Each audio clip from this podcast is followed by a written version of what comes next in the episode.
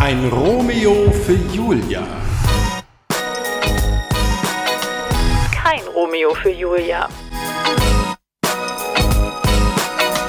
Die erotische Kolumne auf Bild.de. Schmetterling im Bauch nach 20 Jahren. So sexy kann Vergangenheit sein. Wer hat eigentlich diesen Quatsch erzählt, dass aufgewärmtes Essen nicht schmeckt? Derjenige hat eindeutig noch nie Lasagne vom Vortag gegessen. Oder mit dem einen Ex geknutscht, der ähnlich wie ein guter Wein erst mit den Jahren immer besser geworden ist. Ich war kürzlich in der Heimat, weil ich ein paar Tage frei hatte. Dabei habe ich einen Kurztrip in meine amoröse Vergangenheit gemacht. Diese Vergangenheit ist 1,80 Meter groß, hat ein Lächeln wie ein kleiner Schuljunge, der etwas ausgefressen hat, arbeitet als Arzt in Österreich und war vor über 20 Jahren mein Freund.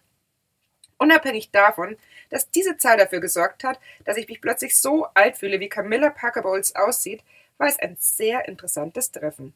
20 Jahre sind eine Menge Zeit und man fragt sich schon, wie es wohl ist, wenn man diesem Geist aus der Vergangenheit plötzlich real wieder gegenübersteht. Also habe ich ihn kurzerhand in seinem idyllischen Alpenpanorama-Wohnort besucht und das hat mir einige Erkenntnisse gebracht. Erstens, es ist kein Klischee, dass manche Männer mit der Zeit immer besser werden. Es gibt ihn, den George Clooney-Effekt. B sah schon immer ziemlich gut aus, aber die Lachfältchen um die Augen und die ergrauten Haare machen ihn ganz schön sexy. Zweitens, man kann jemanden zwei Jahrzehnte lang nicht sehen und ihn somit nicht mehr wirklich kennen, aber bereits nach kurzer Zeit kann es sich so vertraut anfühlen, als hätte man erst letzte Woche ein Bier miteinander getrunken. Drittens, in mancher Hinsicht sind 20 Jahre Pause ganz schön praktisch. So hatte B beispielsweise vergessen, dass ich ihn damals pubertär und ziemlich feige am Telefon abserviert habe, weil ich einen anderen Kerl kennengelernt hatte. Dummerweise habe ich diese Wissenslücke bei einem Drink wieder behoben, aber ich denke, er ist ganz gut drüber hinweggekommen. Viertens, die körperliche Anziehung kann gut und gerne 20 Jahre überstehen. Ich hatte schon lang nicht mehr von 0 auf 100 so einen schnellen Puls.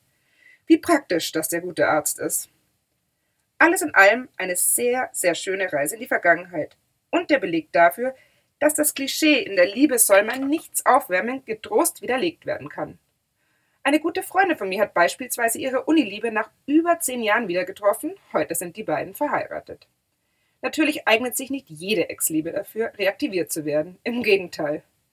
Bei den meisten meiner Verflossenen kann ich mir das in etwas so gut vorstellen wie ein Urlaub in einem Schweigekloster. Aber es reicht ja, wenn man in seinem Regal der Ex-Lover die eine gute alte Flasche Wein stehen hat. Oder wie seht ihr das? Wie es nun weitergeht? Keine Ahnung, ob es überhaupt weitergeht, aber das ist auch gar nicht so wichtig. Ich finde, es ist ein schönes Gefühl, dass ich mir bei einem Mann, in den ich mich vor 20 Jahren verliebt habe, auch heute vorstellen kann, mit ihm Bergtouren zu machen, die Sportschau zu gucken und vieles mehr. Das spricht dafür, dass ich in Liebesdingen zumindest nicht immer ins Klo gegriffen habe und auch mit 16 schon einen verdammt guten Geschmack hatte.